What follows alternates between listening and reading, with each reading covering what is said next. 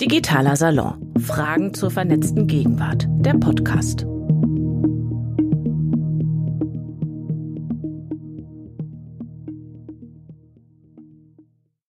Herzlich willkommen auch von meiner Seite. Ich bin Katja Weber. Schön, dass ihr alle da seid und dass ihr uns in eure Wohnungen oder Büros reingucken lasst. Ich hätte euch sehr gerne empfangen hier auf der Terrasse des HIG. Wenn ihr aber sehen würdet, wie grau und ungemütlich es da heute Abend ist, dann äh, glaube ich, seid ihr auch froh, dass ihr nicht nochmal vor die Tür müsst, sondern einfach von zu Hause teilnehmen könnt. Also wir mussten wieder mal komplett ins Netz ausweichen und sehen uns in diesen kleinen Bildchen. Ähm, ihr, ihr, seid aber alle, also ähm, nicht nur die Gäste, sondern selbstverständlich auch alle, die uns zuschauen im Stream oder auf Alex TV, wie immer sehr herzlich eingeladen, eure Fragen zu stellen und das zu eurem Forum zu machen. Tut das gerne auf Twitter oder auf Slido, wie immer unter dem Hashtag Dicksaal. Dann trägt Natascha hier vom HIG das dann in die Runde.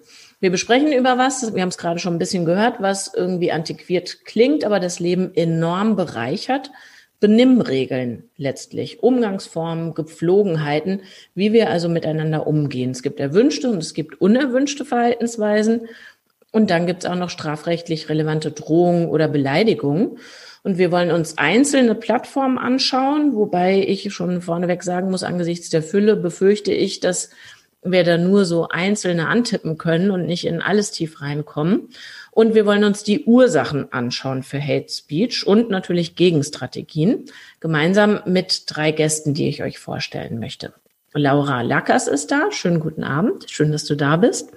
Hallo. Sie hat 2018 ihren Master gemacht als Kommunikationswissenschaftlerin über das textuelle Emotionspotenzial populistischer Tweets und die kognitive Emotionalisierung der Rezipienten am Beispiel der AfD. Und Laura gibt Trainings in Sachen Counter-Speech an Schulen, was uns heute Abend auch noch interessieren soll.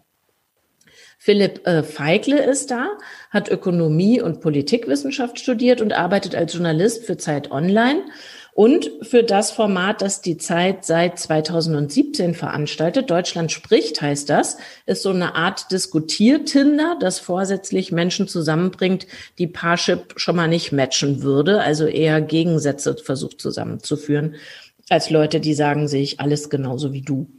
Niklas Rakowski ist Doktorand der Rechtswissenschaft am Weizenbaum-Institut für die vernetzte Gesellschaft mit Fokus auf Medien- und Internetrecht. Und es war ebenfalls 2017, wenn ich das richtig nachgelesen habe, als er mit ein paar Freundinnen und Freunden die Plattform Diskutier mit mir gegründet hat. Ebenfalls mit dem Ziel, Menschen miteinander ins Gespräch zu bringen, die sich sonst eher nicht austauschen würden.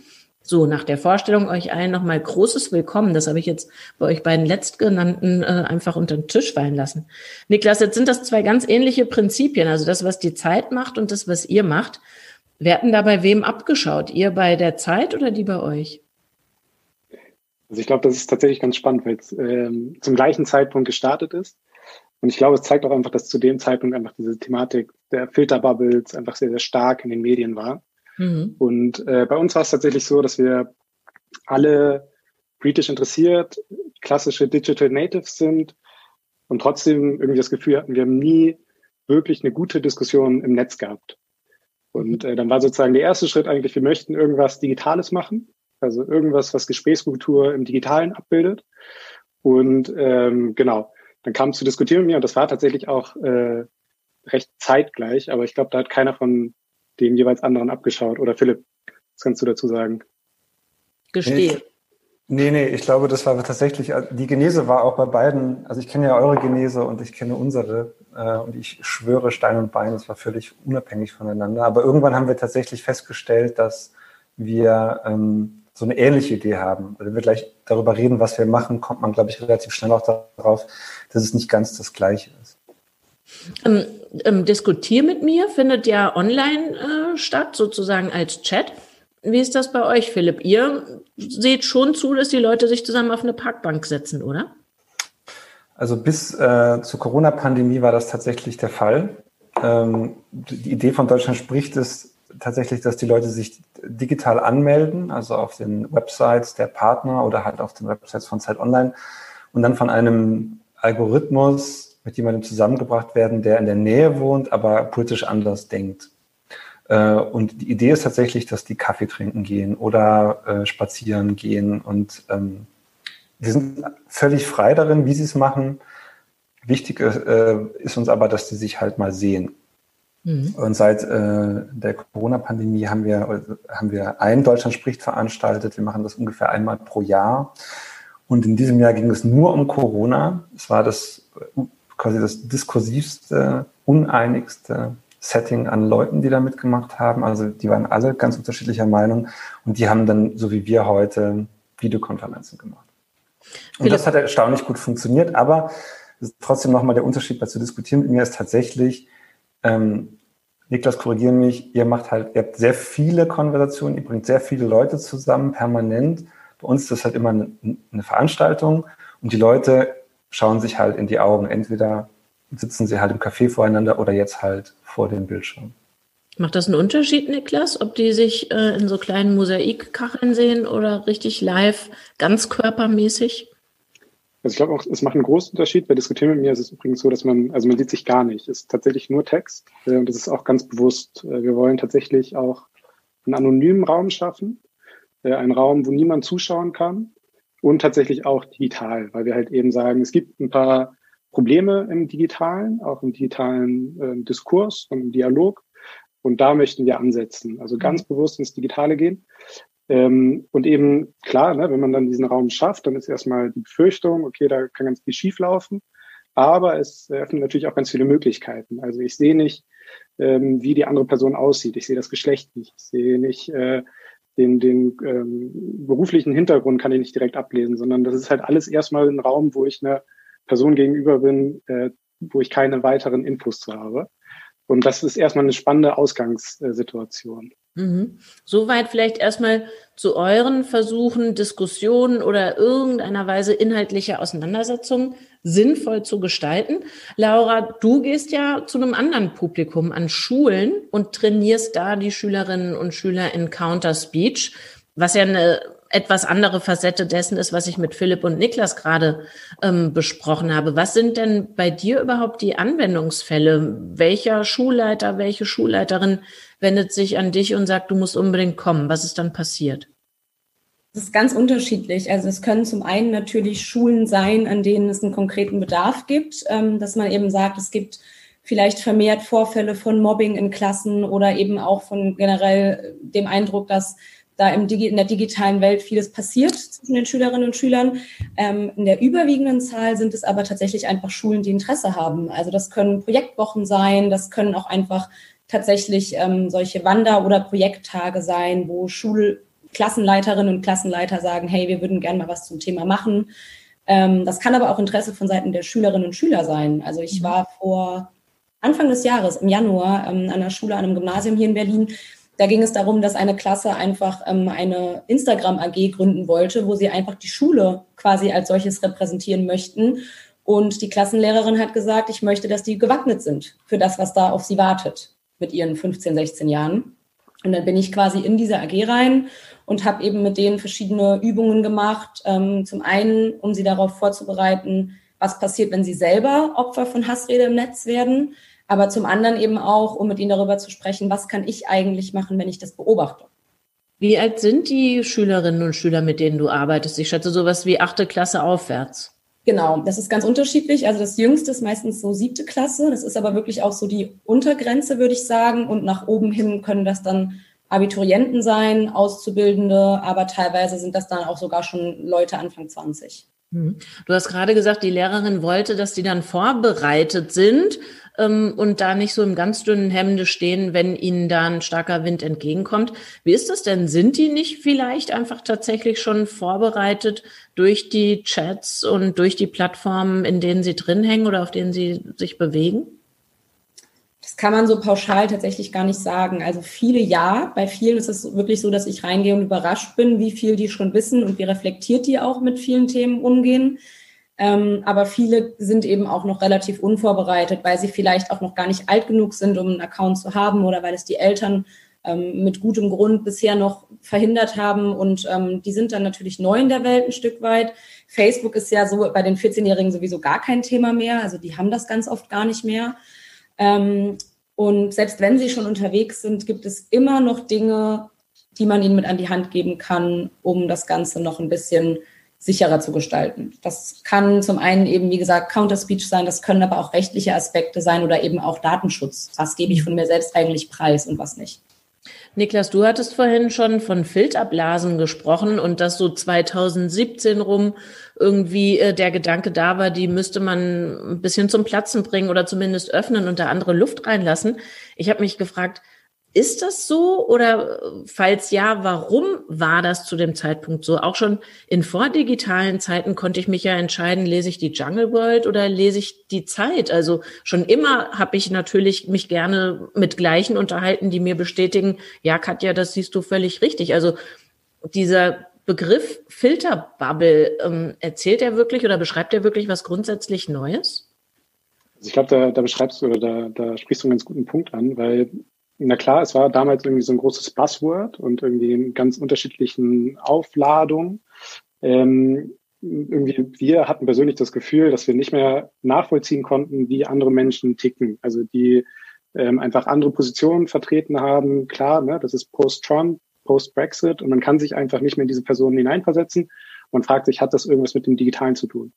Ähm, wissenschaftlich gesehen, empirisch gesehen, die Wissenschaft tut sich sehr, sehr schwer, diese Filterblasen tatsächlich zu identifizieren und als solche auch auszumachen, ähm, als empirisches Phänomen. Nichtsdestotrotz ist es natürlich so, also gerade an den Rändern, äh, gerade in Deutschland ist es nachweisbar, dass sich sozusagen dort ähm, bestimmte Kreise immer stärker untereinander nur noch miteinander diskutieren. Und gleichzeitig geht es auch um die Art und Weise, wie man dann miteinander diskutiert. Und ich glaube, das hat sich schon verändert. Also ich glaube schon, man wird immer, man wird auch sozialen Medien natürlich mit ganz unterschiedlichen Meinungen konfrontiert. Aber die Art und Weise, wie man dann in den Dialog tritt, die hat sich geändert. Mhm. Was beobachtest du da, Laura, wenn du mit, sagen wir, acht Klässlern, neun Klässlern, zehn Klässlern arbeitest? Sind dann sowas wie Filterbubbles äh, ausgebildet oder würdest du sagen, nö, die sind eigentlich ähm, gedanklich und auch, wenn es darum geht, welche Messenger oder welche Plattformen sie nutzen, ähm, noch sehr offen? Ich würde schon sagen, dass die klar in Filterbubbles unterwegs sind. Also zum ersten sind die Social Media Accounts bei den Mädels und Jungs in dem Alter oft noch ein Abbild der Filterblasen, in denen sie sich auch privat bewegen, weil sie eben sehr viel sich auch mit ihren Freunden connecten online. Aber es ist schon auch so, dass man ganz klar in diesen Projekten auch immer wieder raushört, wofür sich die Einzelnen interessieren ähm, und wem die dann folgen und was sie sich angucken. Und das ist schon meistens recht straight in eine bestimmte Richtung. Das würde ich schon sagen, ja. Mhm. Und gibt es bestimmte Plattformen, die, wenn du zu, zum Thema Hate Speech und Counter Speech äh, trainierst, die dann immer wieder vorkommen oder geht das quer durch den Gemüsegarten? Jetzt mal hier von Facebook abgesehen, wenn da die Eltern und Großeltern rumhängen, geht man da wahrscheinlich selber eher nicht hin. Hm. Also das meiste Interesse haben die, haben die Jungs und Mädels in dem Alter tatsächlich an Instagram. Früher war noch Snapchat, glaube ich, hoch im Kurs, aber das ist ja mittlerweile schon wieder so ein bisschen veraltet. Ähm, jetzt ist TikTok natürlich ganz, ganz vorne mit dabei. Auf Twitter sind die in dem Alter meist noch recht wenig unterwegs. Ähm, auch YouTube spielt auf jeden Fall eine große Rolle. Und ähm, selbst in, in dem jungen Alter ist es oft schon so, dass da auffällt, dass gerade YouTube die Plattform ist, die sehr stark Richtung Verschwörungstheorien oft mal abdriftet und Instagram dann eher die Plattform ist, wo es dann oft um optikgebundene Hate Speech geht. Also man merkt schon, dass die auch ein Gefühl dafür haben, was ist wo eigentlich los. Mhm. Hm, Philipp, jetzt vielleicht ist es ja auch wirklich von mir nur die Verlängerung meiner Vorurteile, aber ich würde mir vorstellen, dass wenn sich bei euch Leute bewerben für Deutschland spricht, dass ihr überhaupt kein Problem habt, eher mittige Leute zu finden, also die nicht sagen, ich stehe äh, ganz am Rand rechts oder links, sondern ich habe irgendwie einen ganz guten Bildungsabschluss und äh, guck mal prinzipiell nicht politikverdrossen in die Welt und dass ihr weniger Menschen findet, die sagen, Angela Merkel ist die Tochter von Hitler und ähm, ansonsten ist auch alles schlecht, äh, wie es hier läuft. Also müsst ihr äh, die Leute, die sehr stark polarisierende Thesen vertreten, suchen oder rennen die euch die Bude ein? Also ähm, zuallererst einmal melden sich natürlich nur Leute an, die auch diskutieren wollen. Und das ist quasi so eine Selbstselektion, die lässt sich halt nicht vermeiden. Ähm, und damit hat man tendenziell die Gesprächsbereiten und tendenziell natürlich auch die weniger Radikalen, die ohnehin schon eigentlich kein Interesse an Austausch haben. Also das ist, glaube ich, so, die, die, so der, der, der, der Grundaufbau des ganzen Programms. Insofern stimmt das. Meine These würde, würde sogar sein, dass ich denke, dass wir eher die Ränder der Mitte erwischen. Also mhm. ähm, anstatt wirklich die extremen, extremen Ränder. Wobei wir auch in den letzten Jahren durchaus viele AfD-Wähler im, im, im, Set hatten, also in be beträchtlicher Weise. Wir haben ja 2018 das mal wissenschaftlich untersuchen lassen und ähm, diese Teilnehmer auch gefragt, was sie wählen. Und da kam durchaus raus, dass ein beträchtlicher Anteil ähm, AfD-Wähler darunter war. Das hat uns selber sogar ein bisschen überrascht. Also äh, es ist so gemischt. Es ist vielleicht aber auch für unser Projekt nicht das Allerentscheidendste, jetzt die super Extremen zu bekommen, sondern wir suchen Leute, die daran interessiert sind, mit politisch Andersdenken sich auszutauschen, die auch offen sind für den Dialog, die bereit sind, irgendwie sich auch jemanden einzulassen, der komplett anders denkt als sie selbst. Und das ist, glaube ich, auch eines der Erfolgsgeheimnisse dieses, ähm, dieses Projekts, dass man halt Leute hat, die, die diesen Dialog halt auch wollen und dementsprechend halt mit so einer gewissen Haltung in dieses Gespräch gehen. Ähm, ich habe, ähm, ich glaube, das ist immer so, wenn, wenn man so ein Projekt irgendwann mal anfängt, hat man ja so gewisse Vorstellungen, was man da eigentlich erreichen will und sowas wandelt sich ja auch über die Zeit. Als wir anfingen, hatten wir tatsächlich das Gefühl, okay, wir müssen jetzt die absoluten extremen Pole zusammenbringen. Und letztes Jahr äh, war ich bei Peter Coleman in den USA, das ist ein Psychologe, der dort so ein Debattierlab hat und der hat sich unser Projekt angeschaut, der hat gesagt, super, you are growing the middle. Ihr arbeitet daran, die Mitte stabil zu halten. Ihr kriegt halt die Leute, die halt irgendwie reden wollen, die aber trotzdem im Rahmen dieses, dieses äh, des Spektrums halt sehr unterschiedlich denken. Und ich glaube, das trifft es eigentlich ganz gut. Und das ist, glaube ich, das, was jetzt auch so das, der größte Nutzen dieses Projektes ist. Mhm. Was kriegt ihr denn für Rückmeldungen? Also du sagst die Ränder der Mitte. Dann diskutiere ich da beispielsweise mit einer Frau, die ähm, findet, ähm, Donald Trump macht vieles richtig bei der solchen Bekämpfung und ähm, die AfD hat auch ganz gute Ideen. Was nimmt die am Ende mit? Was bekommt ihr für ein Feedback und was für ein Feedback bekommt ihr äh, von Leuten, die das wie ich nicht so sehen? Also empfinden die sich dann mehr als Mitte, die irgendwie doch zusammengehört? Hm. Also das ist interessant. Wir kriegen über 95 Prozent extrem positives Feedback. Die Leute sind ähm, sehr positiv gestimmt nach den Gesprächen und ein Standardfeedback lautet, wir haben uns näher gefühlt, als wir eigentlich dachten. Mhm. Ähm, ich glaube, das hat damit zu tun, dass ähm, dass es grundsätzlich so eine Annahme gibt, dass äh, Leute, die, die halt in diesen Philipp, jetzt bist du irgendwie, äh, jetzt kommen ja nur Artefakte an bei mir von dem, was du sagen wolltest. Ich glaube, ich nutze mal schnell die Gelegenheit, bis sich deine Leitung erholt hat, Natascha reinzuholen. Die hat sich reingeschaltet, ich vermute, mit irgendwelchen Nachfragen oder Anmerkungen der Zuschauerinnen und Zuschauer, Natascha. Genau, da kam äh, gerade auch eine Frage an Philipp, aber auch eine an Laura. Also fange ich vielleicht mal, obwohl jetzt bist du wieder da. Mhm. Ähm, ich sage einfach beide und ihr könnt dann schauen, ähm, genau, ob es ähm, wirklich immer gut ist, auch äh, Rechtsradikalen oder eben Wissenschaftsleugnern irgendwie Raum zu geben innerhalb der Plattform oder der äh, Aktion. Und ähm, an Laura eine Frage, und zwar, ob du beobachtest, dass Klassen eher insgesamt eine gemeinsame Meinungs- oder Weltsicht-Bubble bilden hm. oder prallen innerhalb von Klassen starke Meinungen gegeneinander oder passiert das zum Beispiel zwischen Klasse 10a gegen Klasse 10b oder zwischen Schularten? Laura, vielleicht fängst du, äh, du an. Mit Philipp hatten wir vorhin, ich weiß nicht, ob du es mitbekommen hast, Philipp, dein Bild war eingefroren, dein Ton äh, so ziemlich weg. Ja, ich hoffe, es funktioniert wieder. Um, und Laura, also die Frage an dich vielleicht zunächst. Wie verhält sich das äh, an Schulen? Wo ähm, bildet sich da Gemeinschaftsgefühl? Nähe war noch einer der letzten Begriffe, die ich von Philipp verstanden habe. Ähm, und wo sind die, die, die Risse oder die Abgrenzungen? Hm, das ist eine spannende Frage. Ähm, also wenn ich in ein Projekt reingehe, wo es eine freiwillig zusammenkommende Truppe ist, sagen wir jetzt beispielsweise eine AG, dann ist die Meinung tatsächlich oft recht ähnlich. Klar gibt es da Nuancen und ich versuche die auch rauszukitzeln. Also ich sage auch immer, wir sind hier in einem Raum, in dem ähm, jeder seine Meinung sagen darf, in dem es nicht richtig und falsch gibt, weil mir das auch wichtig ist, dass eben auch so ein Austausch entsteht zwischen den Schülerinnen und Schülern. Aber gerade in Klassen gibt es schon auch mal ähm, Reibereien in der Diskussion, dass verschiedene Meinungen da sind. Ähm, selten sind die jetzt komplett von ganz links nach ganz rechts, sondern meistens gibt es so einen Mittelstrang und dann ein paar Außenseiter, die es ein bisschen, also die es extrem anders sehen und ansonsten sind die recht stark ähm, ja eine Bubble, um das Wort wieder aufzugreifen und haben nur nuanciert verschiedene Mein also verschiedene Ansätze, würde ich sagen.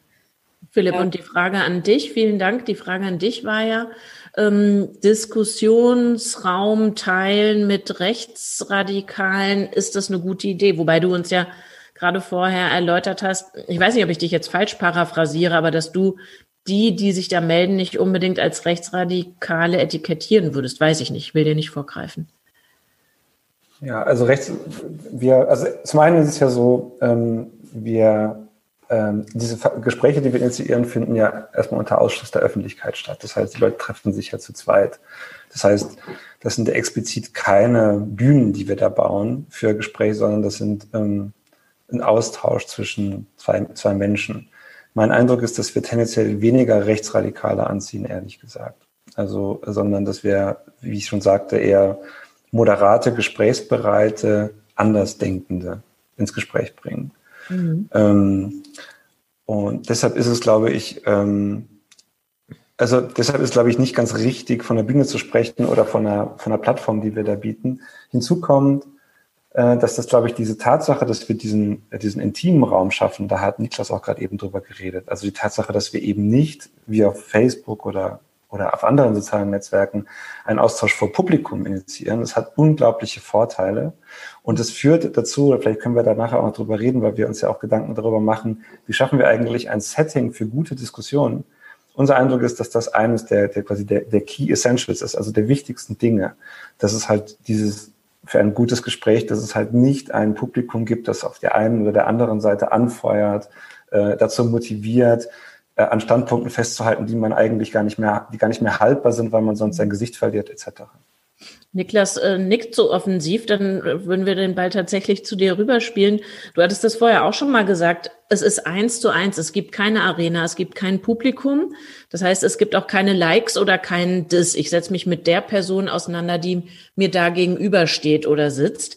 Ähm, ist das wirklich so eine Grundvoraussetzung für ein sachliches Gespräch? dass es gar nicht die Möglichkeit gibt, dass sich da Klaköre, Mecker, Meckerer oder Provokateure einschleichen. Also ich glaube, dass man kann es nicht ausschließen. Und ich glaube, natürlich äh, geht das vereinzelt. Also es kommt vereinzelt vor. Aber es bietet halt eben ähm, keine Incentives dafür, dass es häufiger passiert. Denn was passiert, wenn ich jetzt da reingehe und irgendwie mein Gegenüber beschimpfe oder irgendwie trolle oder ähm, irgendwie ausfällig werde, dann äh, sagt mein Gesprächspartner, alles klar, ciao, ich gehe ins nächste Gespräch und ich pöbel ins Leere. Und es gibt eben kein Publikum, was dann sagt, like und retweet und äh, ich share das nochmal. Das Publikum fehlt eben. Und da, ähm, genau, das da möchte ich das unterschreiben, äh, unterstreichen, was Philipp schon gesagt hat. Weil eigentlich ist es ja sehr kontraintuitiv, dass wir sagen, hier anonyme Gespräche online, oh Gott, oh Gott, und dann noch sozusagen britisch Andersdenkende. Unsere Erfahrung ist aber tatsächlich, also wir können nicht in die Gespräche reinschauen, wir können nur so ein bisschen gucken, was wurde wie häufig geklickt und wie häufig wurden dann quasi der Gesprächspartner gemeldet. Ähm, und das ist erstaunlich wenig. Also bei der Bundestagswahl, bei der letzten Bundestagswahl waren es knapp 20.000 Gespräche und mussten drei User bannen von der Seite. Ähm, das sind andere Zahlen als bei Facebook, natürlich. Wir haben auch da wieder die Self-Selection. Also wir haben die Leute, die gerne ins Gespräch wollen. Wir haben die Leute, die diskutieren möchten.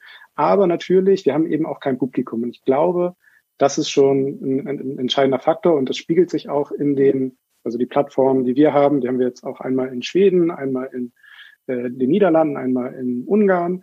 Und da sind es genau die gleichen Erfahrungen. Also mhm. das ist kein rein deutsches Phänomen. Laura, was sagt denn uns das jetzt?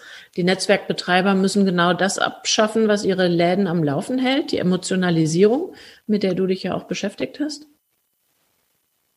Okay, das ist eine Frage, die sehr, sehr weit reicht. Und es gibt natürlich, ja. ähm, natürlich einen Haufen ähm, Aspekte, die dafür sprechen würden, zu sagen, ähm, man müsste da vielleicht genauer moderieren. Stichwort eben auch, inwieweit wird eben dann was auch entfernt, wenn es gemeldet wird und so weiter. Ähm, ich bin grundsätzlich eigentlich immer ein Fan davon, dass es einen sehr offenen Austausch gibt. Und ich finde auch, dass es in gewissem Maße auch das Potenzial von Social Media ist, dass es die Möglichkeiten gibt.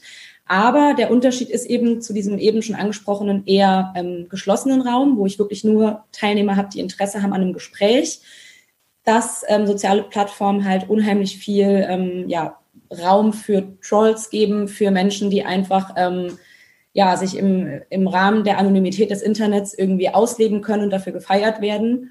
Und ähm, ich würde nicht sagen, dass, es, dass die Emotionalität eingeschränkt werden muss, sondern ich würde sagen, unsere Gesellschaft muss gestärkt werden, eben mit Counterspeech zu arbeiten und eben unter Umständen auch dagegen vorzugehen, wenn sowas passiert. Allerdings äh, experimentieren ja manche Plattformen tatsächlich schon in diese Richtung, also Likes abzuschaffen, zumindest mal als Testballon, zu gucken, welche Stellschrauben sich da drehen ließen. Ist das was, Philipp, wo du sagen würdest, gute Idee oder würdest du sagen, Deutschland spricht und die Herzchen, die ich auf irgendeiner Plattform zu vergeben habe, die haben gar nichts miteinander zu tun. Das sind getrennte Räume und da muss auch nicht das eine mit dem anderen vermengt werden. Hm. Ich glaube, es sind einfach grundsätzlich unterschiedliche Prinzipien. Also Facebook ist ja bewusst ein offener Ort, wo viele Menschen zusammen diskutieren können.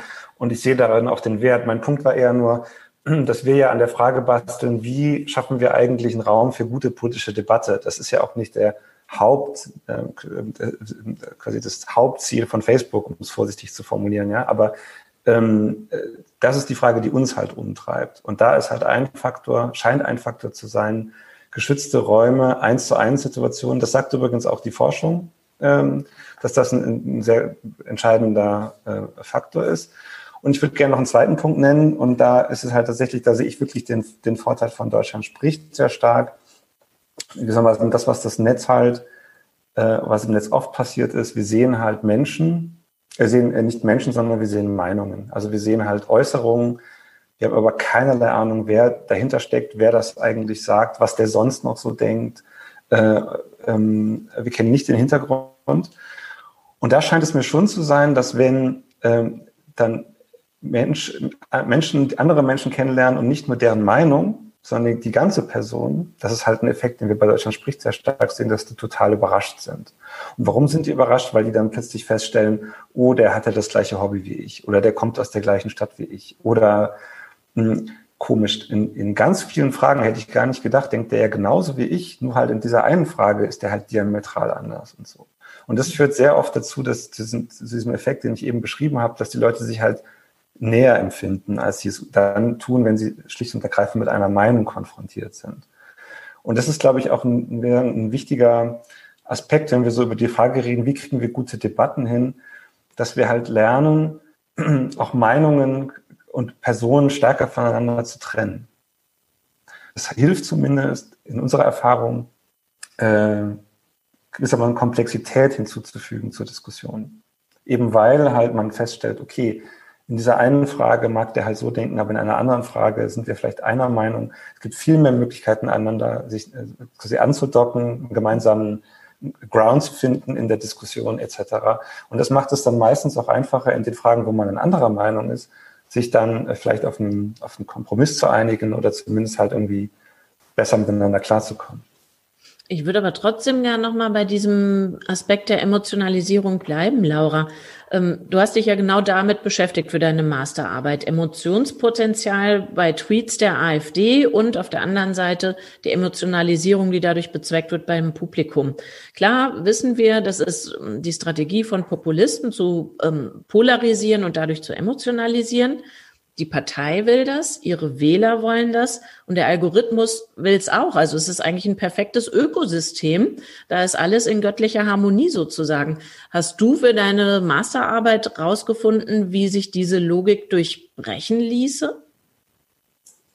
Ähm, ja und nein. Also tatsächlich ist es so, dass ich eben nicht nur Tweets der AfD analysiert habe, die halt hauptsächlich, aber eben auch dem gegenüber ähm, Tweets von anderen Parteien gestellt habe, die eben deutlich sachlicher unterwegs waren. Und ähm, einerseits ist es eben so, dass sich natürlich diese Emotionalität ein Stück weit durchbrechen lässt mit Logik, mit Logik, mit sachlichen, guten Gegenargumenten, die halt nicht populistischer Natur sind, sondern einfach, ähm, ja, informativer Natur.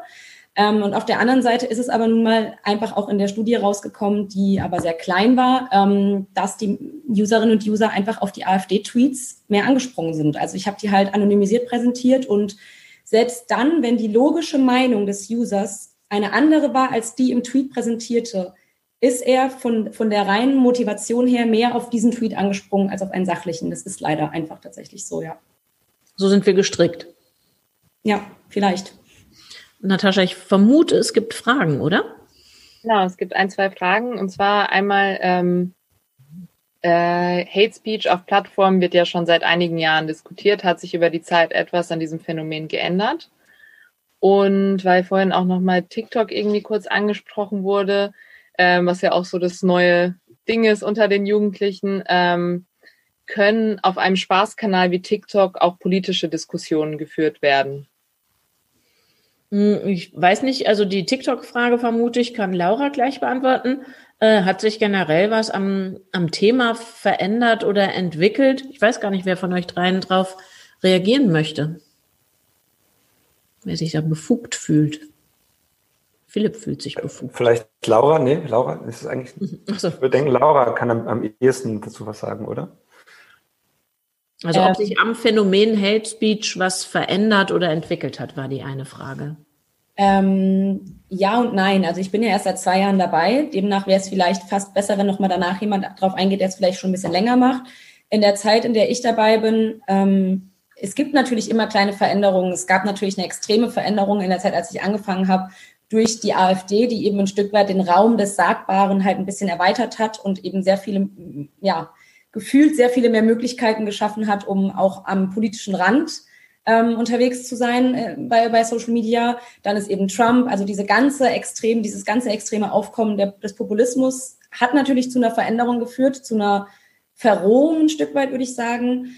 Ähm, aber unterm Strich habe ich in den letzten zwei Jahren, außer dass sich die Plattform mal verändert oder es Nuancen gibt, nur bedingt Veränderungen wahrgenommen. Deshalb vielleicht den Ball zu jemandem, der es schon länger macht. Niklas. Ich würde vielleicht da mal anknüpfen. Und zwar, ich glaube, also das Phänomen Hate Speech, das gab es vorm Netz, das gibt es im Netz. Das äh, hat sich, glaube ich, in den letzten zwei Jahren jetzt nicht so großartig verändert. Ich glaube, was sich verändert hat, ist die öffentliche Wahrnehmung für das Thema. Also, dass es weg ist von einem, das ist ein individuelles Problem. Äh, das ist jetzt irgendwie, dass eine individuelle Person, die von Hate Speech betroffen ist, Mensch, das ist ja schade, das ist blöd, da helfen wir, sondern wir verstehen mehr und mehr, dass es einfach ein strukturelles Problem ist. Und das liegt an unterschiedlichen Faktoren, natürlich irgendwie an den Plattformen, natürlich an einzelnen Playern, aber es hat auch tatsächlich eine strukturelle Komponente. Und das müssen wir stärker in den Blick nehmen, glaube ich. Also es gibt ganz, ganz viele sehr, sehr wichtige Initiativen. Wir haben, ich bin hier angesprochen, es gibt das Netz, die Vernetzungsstelle gegen Hate Speech, es gibt Hate Aid, die wirklich dieses Thema auf so einer strukturellen Ebene angehen. Und ich glaube, das ist ganz wichtig, weil wir eben aus demokratischer Sicht einfach merken, da werden bestimmte Positionen aus dem Diskurs rausgedrängt. Und das mit einer ganz bestimmten Intention. Und ich glaube, dieser Wandel in der Wahrnehmung, den beobachte ich zumindest erst so seit drei, vier Jahren. Klingt für mich nach verhaltenem Optimismus, was du schilderst.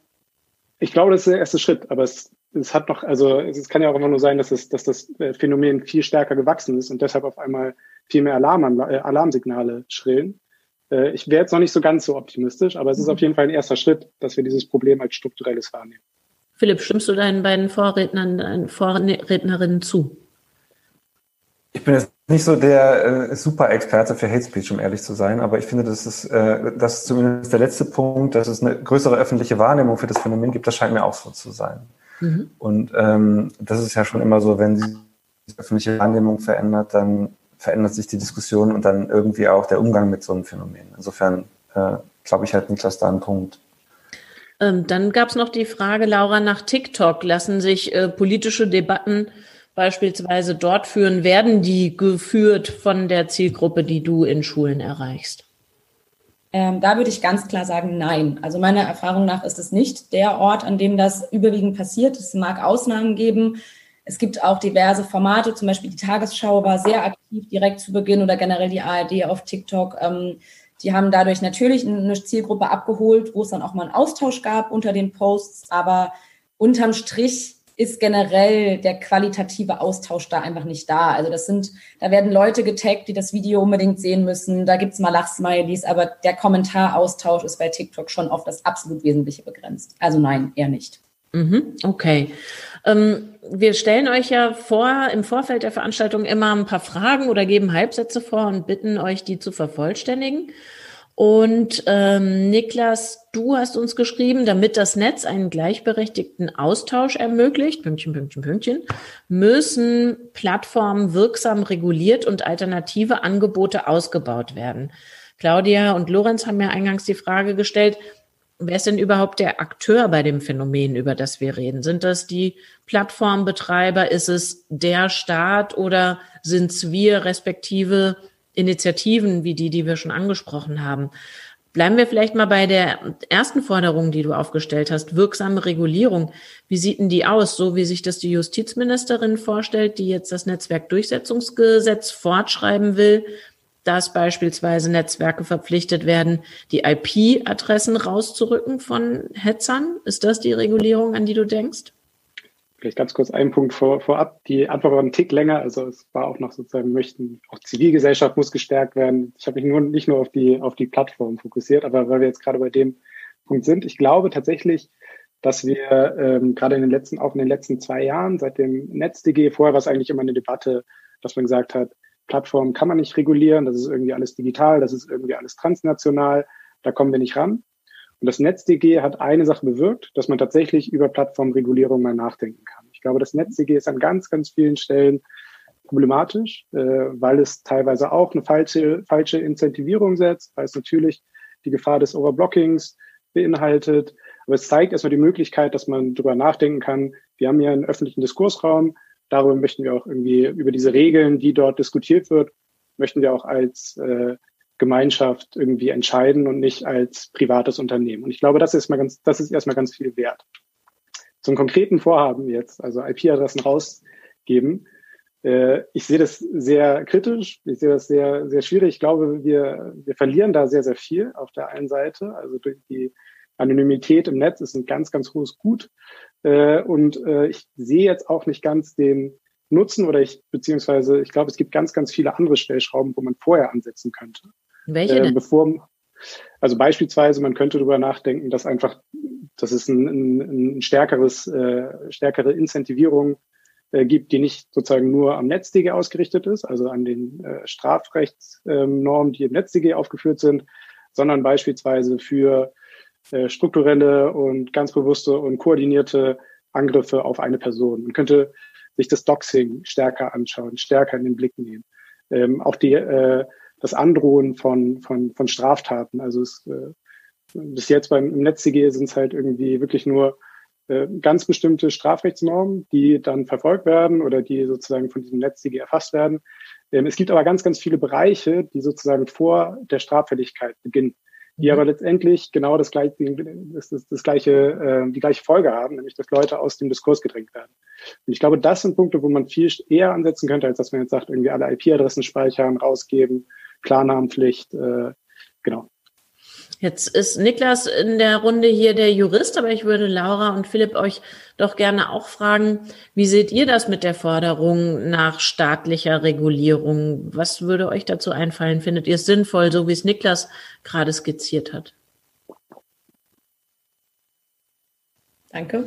Ähm, ja, ich würde Niklas tatsächlich zustimmen, ähm, gerade in diesem Punkt, dass es eben sehr viele Nuancen von, von Problemen, Situationen gibt, die geschehen, bevor eine Straftat wirklich ähm, ähm, passiert. Und das ist eben auch, aktuell ist es ja so, dass es verschiedene Straftaten gibt, beispielsweise Beleidigung, üble Nachrede, die nur von der betroffenen Person angezeigt werden können. Und dann gibt es eben Straftaten wie Volksverhetzung etc. pp die, wenn sie online geschehen, von jedem angezeigt werden können. Aber es ist eben de facto auch so, dass ähm, meiner Meinung nach auf der einen Seite natürlich der Staat in der Verantwortung wäre, da mit, einer Regulierung oder mit einer besseren Regulierung ranzugehen. Ich sehe aber vor allem die Plattformen der Verantwortung. Ganz klar, ähm, das ist eine Debatte, die immer wieder aufkommt. Ähm, an erster Stelle müsste für mich die Regulierung auf den entsprechenden sozialen Netzwerken da sein, weil ich mache immer wieder die Erfahrung, wenn ich Dinge melde, dass da nichts passiert und das ist super frustrierend. Philipp, stimmst du zu? Widersprichst du? Ich finde, das ist äh, toll zusammengefasst. Ich würde auch Lauras Position stark machen wollen. Also ich würde auch äh, tatsächlich sehe auch die äh, Betreiber der Plattform eher in der Verantwortung. Ähm, und es ist tatsächlich auch, wir reden jetzt schon sehr lange über dieses Thema und seit vielen, vielen Jahren. Und es ist zum Teil, finde ich auch, äh, geschieht dort an der Stelle zu wenig. Aber dann, um jetzt einfach nochmal eine harte Nuss aus dieser großen Gemengelage rauszugreifen, nehmen wir so einen Dienst wie Telegram, begreift sich als Messenger.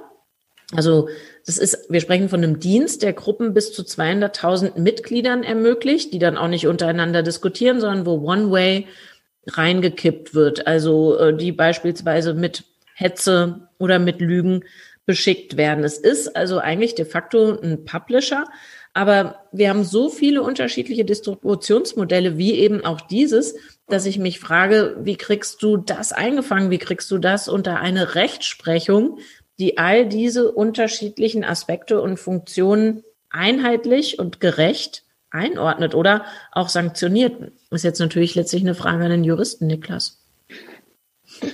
Also ich glaube, das ist ein wichtiger Punkt, dass wir also es uns erstmal klar machen, und das ist, glaube ich, auch, auch eine Schwäche des NetzDGs, dass wir sagen, hier haben wir ein Gesetz, one size fits all. Und da fällt dann irgendwie, ähm, was weiß ich, Facebook, Twitter fällt drunter, TikTok lange nicht ähm, oder hat einfach sich nicht dran gehalten. Ähm, Telegram meiner Meinung nach auch nicht. Also das heißt, diese One-Size-Fits-All-Lösungen, die sind für Plattformen erstmal schwierig. Ne?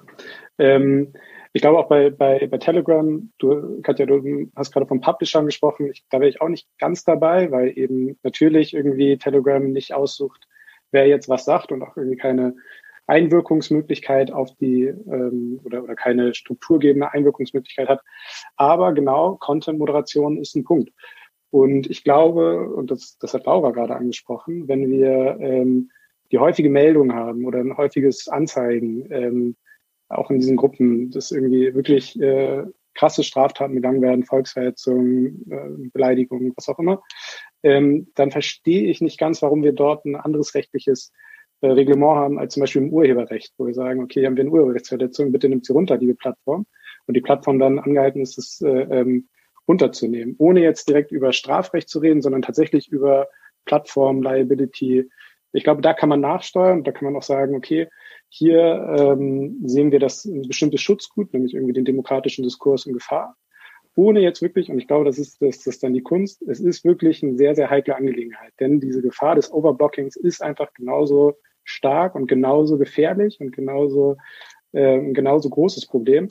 Aber ich glaube, man sollte tatsächlich da ansetzen und auch einfach Regeln entwickeln. Und natürlich, das kann man jetzt nicht innerhalb von einem, von einem Monat machen, das kann man auch nicht in innerhalb von einem halben Jahr machen. Aber ich glaube, es ist wichtig, dass dieser Diskurs anfängt und wir sagen, okay, da haben wir ein Schutzgut, das möchten wir schützen und dafür sind wir dann auch eben irgendwie bereit, bestimmte ähm, Löschmechanismen zu fordern, einzufordern von diesen Plattformbetreibern. Da du jetzt gerade das Stichwort Moderation angesprochen hast, würde ich Philipp gerne nochmal fragen nach dem Satz, den er uns vervollständigt hat, nämlich wenn uns Hate Speech oder Diskriminierung in den Kommentarspalten auffällt, sollten wir, und du hast dann ergänzt, transparent und nach Regeln moderieren und einschreiten.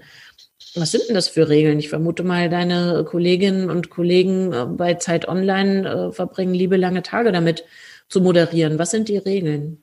Ja, also es gibt ja auf Zeit Online äh, eine der größten Leser-Communities und auch Kommentarspalten in Deutschland und es gibt äh, hunderttausende Kommentare äh, jeden Monat und es gibt tatsächlich einen strengen Regel, äh, Regelwerk, nach dem dort moderiert wird.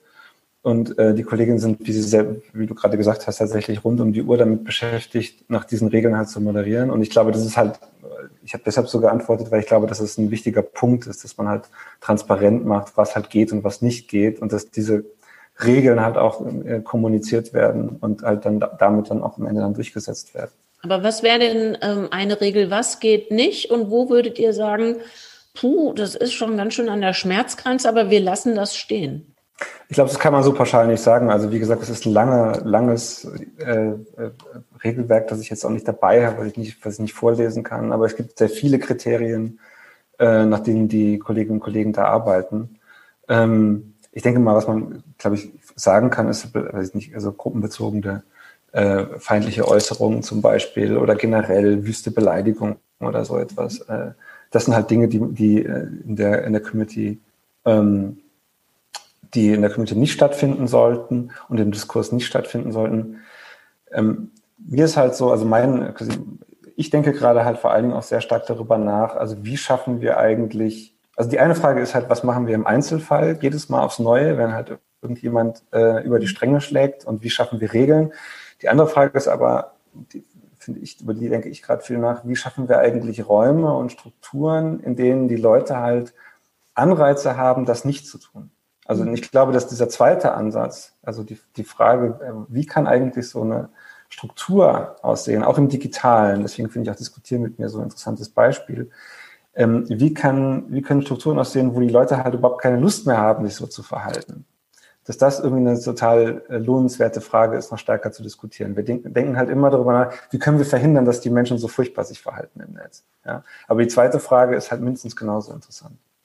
Nochmal zum Reglement. Ich weiß ja nicht, ob das öffentlich zugänglich ist, aber falls ja, wäre es super, wenn du es vielleicht äh, nochmal nach der Diskussion an Natascha schicken könntest. Dann würden wir das nochmal weiterschubsen. Mich würde das total interessieren, was, wie Profis äh, mit der entsprechenden Kundschaft umgehen. Ist das möglich?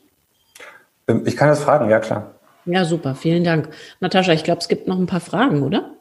Genau, es gibt noch eine Frage und zwar äh, zu den Leuten, die ähm, ja, Hate Speech eben machen und nicht äh, verhindern, sondern ähm, genau, wie viel ist eurer Erfahrung nach authentische Hate Speech von Einzelnen, wie viel geht von verdeckten Netzwerken, wie zum Beispiel Reconquista Germanica aus. Mhm.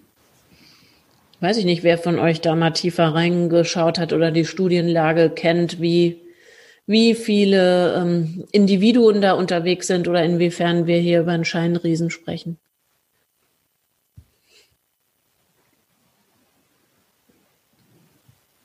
Keiner eine Ahnung? Oder sich da eingelesen? Von Laura sehe ich ganz unten am Bildschirm Zeigefinger, bitteschön.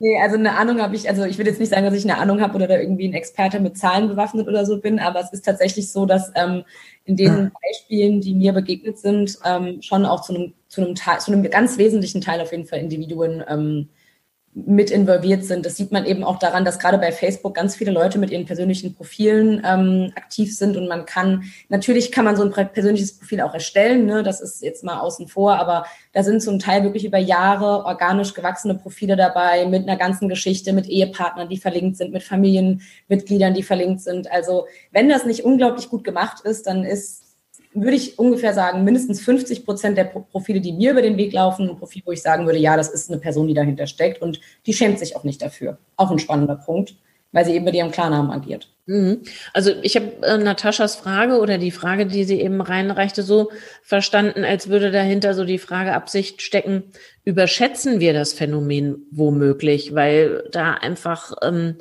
offenbar Menschen mit sehr viel Tagesfreizeit viel Engagement in die entsprechenden Aussagen stecken ähm, und uns es vorkommt, als wären es womöglich mehr, als es de facto sind. Ich will es aber auch nicht überinterpretieren.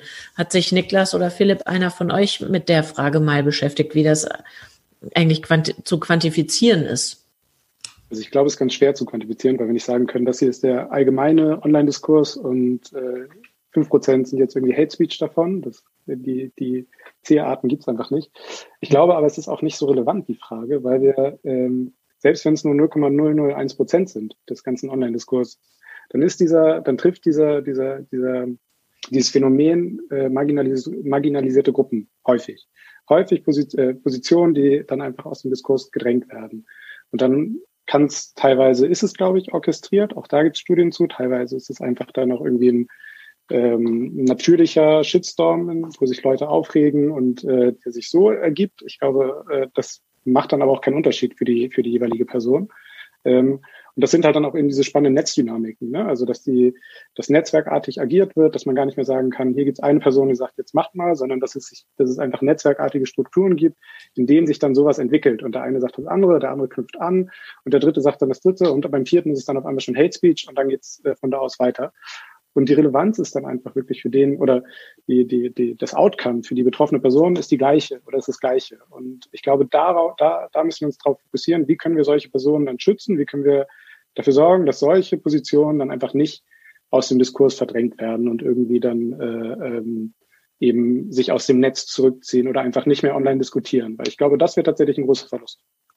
Äh, nur zur Erklärung für alle, die es noch nicht mitbekommen haben. Ich muss ab und zu leider fürchterlich husten und mal kurz rausgehen und ähm, eine Prise frische Luft einholen. Keine Angst, ich stecke niemanden an, äh, staatlich zertifiziert. Ähm, hab dich aber weiter gehört, Niklas. Ich wollte euch nur den Anblick ersparen, wie ich hier äh, rumspauze. Ähm, Philipp, vielleicht ist das der Moment, nochmal den Bogen zurück äh, zu dir zu schlagen. Du hast vorhin äh, gesagt, ihr versucht, oder du denkst darüber nach oder suchst nach Möglichkeiten, einen, einen Raum online oder analog zu schaffen, in dem diese Ausfälligkeiten oder dieser Unflat, diese Anwürfe nicht stattfinden. Vorher hast du gesagt, ähm, dafür ausschlaggebend ist eigentlich, was ich noch über die Person weiß. Nur diese sehr pointierte politische äh, Bemerkung oder vielleicht noch ein paar andere Attribute. Also je besser ich, je näher ich jemanden kenne, umso weniger entsteht dieser, diese Unwucht in der Diskussion. Hast du denn eine Idee für ein Tool, jetzt vielleicht jenseits von Deutschland spricht, das äh, nach diesen Regeln funktioniert?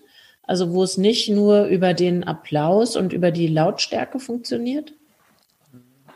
Also was ich damit eben meinte, war halt, dass, dass das quasi, also das ist das Feld, auf dem ich mich gerade auskenne, weil ich jetzt mit, im Zuge von Deutschland spricht, sehr viel mit Debatten beschäftigt habe und mit der Frage, wie kriegen wir die eigentlich hin. Und mein Punkt wäre jetzt zu sagen, lass uns möglichst viel von dem, was wir jetzt bei Deutschland spricht und anderswo lernen, halt versuchen, irgendwie in andere Räume gerne zu packen, wie auch immer man das machen kann.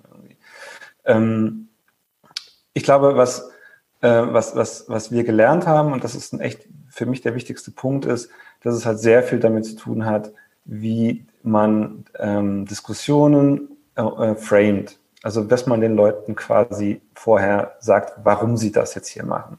Also, das ist übrigens auch ein, dieser äh, Psychologe, von dem ich schon sprach, dieser Amerikaner Peter Coleman, der macht das, hat so ein Debate Lab in den USA aufgemacht, wo er so quasi Leute in ein Labor steckt und guckt, wann Diskussionen gut laufen und wann schlecht. Und er sagt, einer der wichtigsten Faktoren ist Framing. Also wenn man den Leuten vorher sagt, hier ist ein politischer Gegner, überzeuge ihn, wird das Gespräch ganz anders ablaufen, als wenn die Leute halt mit einer gewissen Offenheit, mit einer gewissen Bereitschaft irgendwie auf die Argumente anderer zu hören, irgendwie in diese Diskussion reingehen.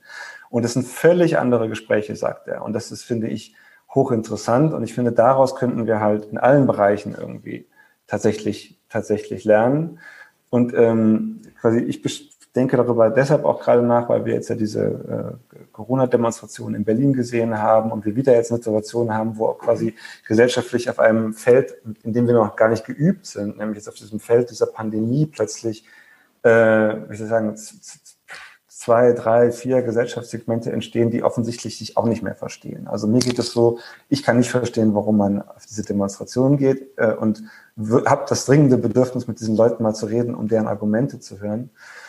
Und ähm, mein, mein Punkt ist halt irgendwie, lasst uns, also lasst uns schauen, dass wir möglichst gute Debattenräume schaffen, in denen sowas möglich ist, ohne dass halt Hate Speech entsteht und äh, die Leute halt nur noch übereinander herfallen und nicht mehr miteinander diskutieren können. Laura, bitte.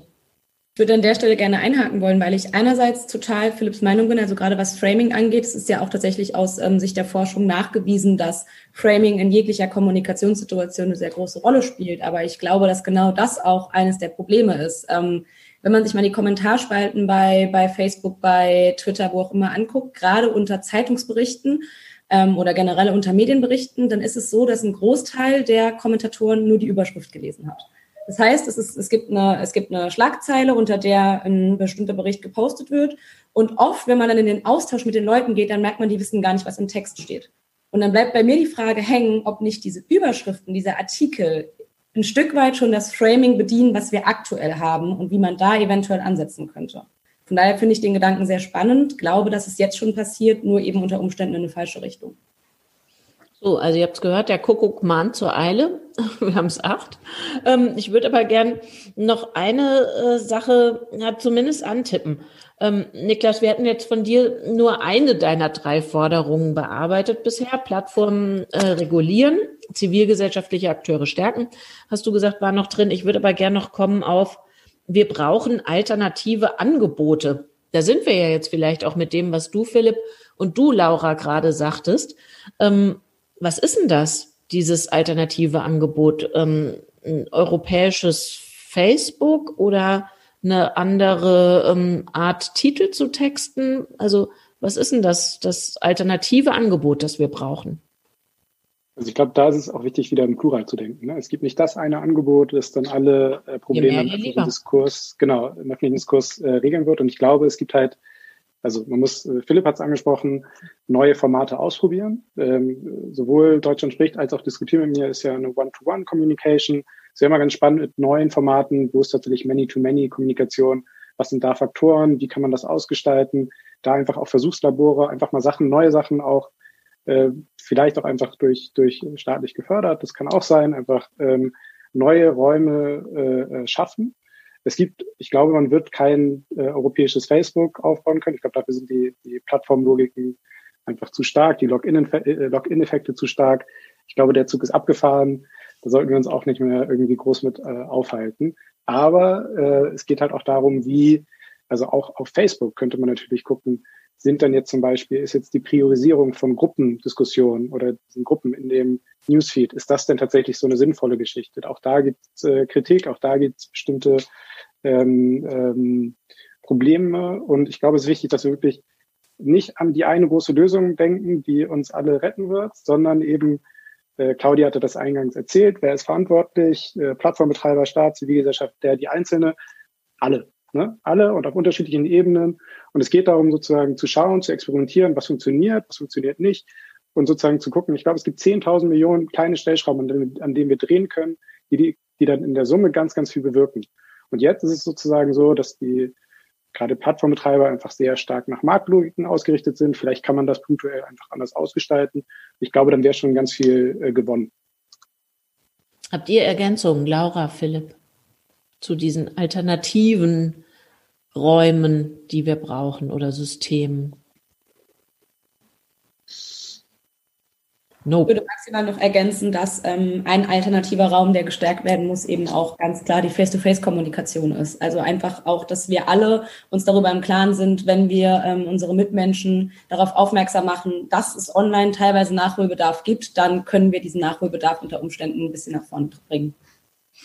Ganz zum Schluss würde ich gerne von euch nochmal sowas zusammensammeln wie eine Linklist oder eine Lektüreliste. Ihr habt jetzt alle schon vereinzelte, vereinzelt Menschen und äh, Forschung angesprochen, die euch interessiert oder Leute, die sich im weitesten Sinne mit Beratung, mit Hilfsleistungen ähm, auf dem Gebiet tummeln. Aber vielleicht nennt ihr alle einfach nochmal so mit einem erklärenden Satz hinterher die, die euch besonders wichtig sind oder wo ihr sagt, da würde sich lohnen, mal weiterzulesen, weiter zu gucken und drüber nachzudenken. Laura. Ähm, für mich sind es ganz klar diese, ähm, diese Organisationen, die eben auf Facebook unterwegs sind oder generell bei Social Media, wie ich bin hier. Aber natürlich gibt es auch in der, aus der Forschung, gerade Kommunikationsforschung, zahlreiche Beispiele. Da will ich jetzt aber nicht ein bestimmtes nennen, weil ich dann ein nicht faires ähm, Gefälle auftun würde. Ich kann aber gerne was nachreichen. Ja, das wäre super. Niklas, wer fällt dir ein? Was fällt dir ein? Genau, ich kann einfach nur noch mal wiederholen, ähm, das Netz, also die Vernetzungsstelle gegen Hate Speech, wirklich eine super Arbeit leisten und tatsächlich diese, also eine Vernetzungsleistung machen, aber auch dieses Problem, dieses Feld total aufrollen und auch eben Hate Aid finde ich ein super Ansatz, der tatsächlich auf ein strukturelles Problem versucht, eine strukturelle Antwort zu geben auch sehr innovativ, ähm, total spannend. Also ich glaube, die beiden Akteure lohnt es sich im Blick zu haben und auch einfach als Anlaufstellen ähm, so im, im, im Hinterkopf zu haben. Philipp, wer oder was fällt dir ein? Ähm, ich äh, beschäftige mich gerade viel mit diesem Polarisierungsdebattenthema und was ich wirklich mit großem Gewinn gelesen habe, ist gerade das neue Buch von Ezra Klein.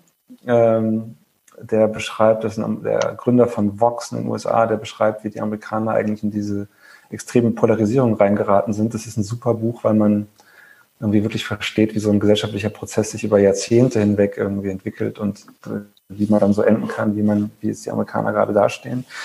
Ähm, und ich empfehle sehr, das, den hatte ich schon angesprochen, die Forschung von Peter Coleman zu der Frage, wie gute Debatten gelingen können. Was der da in New York macht, ist wirklich sehr interessant. Ihr drei habt herzlichen Dank für eure Zeit heute Abend, fürs Diskutieren und die Hinweise jetzt zum Schluss. Und allen im Publikum herzlichen Dank ebenfalls für eure Zeit, für euer Interesse und die Fragen. Vielleicht ist uns ja das Wetter hold und wir können am 30. September, also merke immer letzter Mittwoch des Monats, da steckt System hinter. Vielleicht können wir uns da wieder face to face begegnen und ihr genießt den Abend auf der Terrasse des HIG. Wir werden sehen. Auf jeden Fall empfehle ich euch, hört euch bis dahin unsere vergangenen Diskussionen an oder seht sie euch an Mobilität, Ernährung, Sex, Kleidung, Kunst, unsere Themenpalette ist ungefähr so breit wie der digitale Wandel itself. Und da gibt es eine Menge, was sich nach wie vor lohnt anzuhören. Nutzt das aus. Habt vielen Dank, euch dreien auch vielen Dank und einen schönen Abend. Bis bald. Tschüss.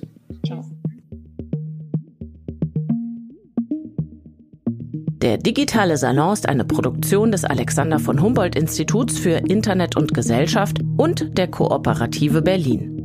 Weitere Folgen des digitalen Salons als Podcast findet ihr auf iTunes und Spotify. Auf YouTube außerdem alle Folgen als Video.